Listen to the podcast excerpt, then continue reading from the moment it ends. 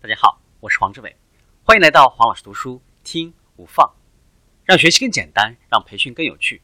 我们继续分享谈判高手如何掌握谈判的主导权。讨价还价的关键在于，卖主希望能够开出一个能够被买家所接受的最高价，而不暴露自己所愿意接受的最低价。谈判的焦点就在于如何在发现对方底牌的同时呢？能够很好的掩饰自己的底牌。解决这道难题的通用办法就是采取受委托的策略。谈判者运用这个策略，目的在于营造一个谈判的平台。他们会声称自己所做的一切都是奉命而为，背后呢有一个没有露面的拍板人，为自己规定了谈判当中务必坚持的条款。这样一来，也就暗示了这些条款是不会轻易变更的。一般而言，当对方问价，而你不知道该怎么样去回答，或者呢缺乏足够的信心，态度呢又不敢过于强硬的时候，都不妨呢用这个办法来搪塞一阵。在对方做出回应之前，直视对方的眼睛，搬出来一个虚构的拍板人，最能够增强你要价的信心。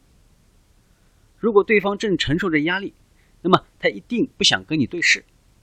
这个策略呢，可以用在以下的三种情况：第一种，支持自己对他产品质量的要求；第二种，要求对方在交易当中必须包括无偿提供某些零部件；第三种，坚持必须为所提供产品处于良好的工作状态提出证明，可以为要求折扣呢埋下伏笔。虚构一个拍板人。可以把自己的身份变成了代别人说话，使自己呢置身事外，让自己处于中立当中，说起话来就方便了很多。即使谈判陷入僵局，彼此之间也不至于过于尴尬。一般来说，拍板人离谈判的现场越远，就越便于呢说不。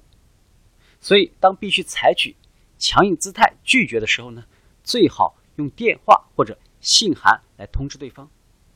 切忌亲自出马，直接联系对方，否则你所维护的强硬姿态就会功亏一篑。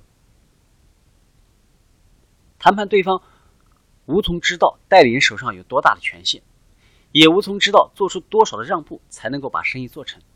这样呢，你就有可能迫使他做出更多让你获利的让步。如何去引起对方的注意？如果对方压根儿就不想跟你讲话。也不想改变你们双方的关系，更不愿意专门抽空跟你碰面，那么你就会陷入了无奖划舟的困境当中。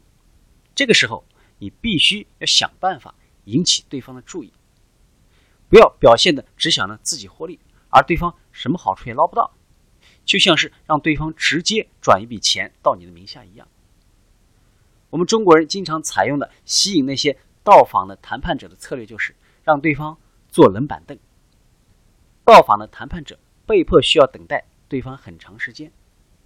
他们制造出谈判毫无进展的效果，有助于向到访的谈判者施压，鼓励他们做出更灵活的让步。如果你被迫坐了冷板凳，那么该怎么办呢？苦苦的等待呢，不是什么好的选择，只会让你更加的绝望和焦躁，对于维护你的尊严毫无帮助。你可以把行程安排的。紧凑一些，不要让对方认为你有大把的时间。今天的分享就是这样，请关注我们的微信号“黄老师读书”，每周您都将收到黄老师读书的文字版本。听五分钟，不一样，新收获，新成长。我们下期见。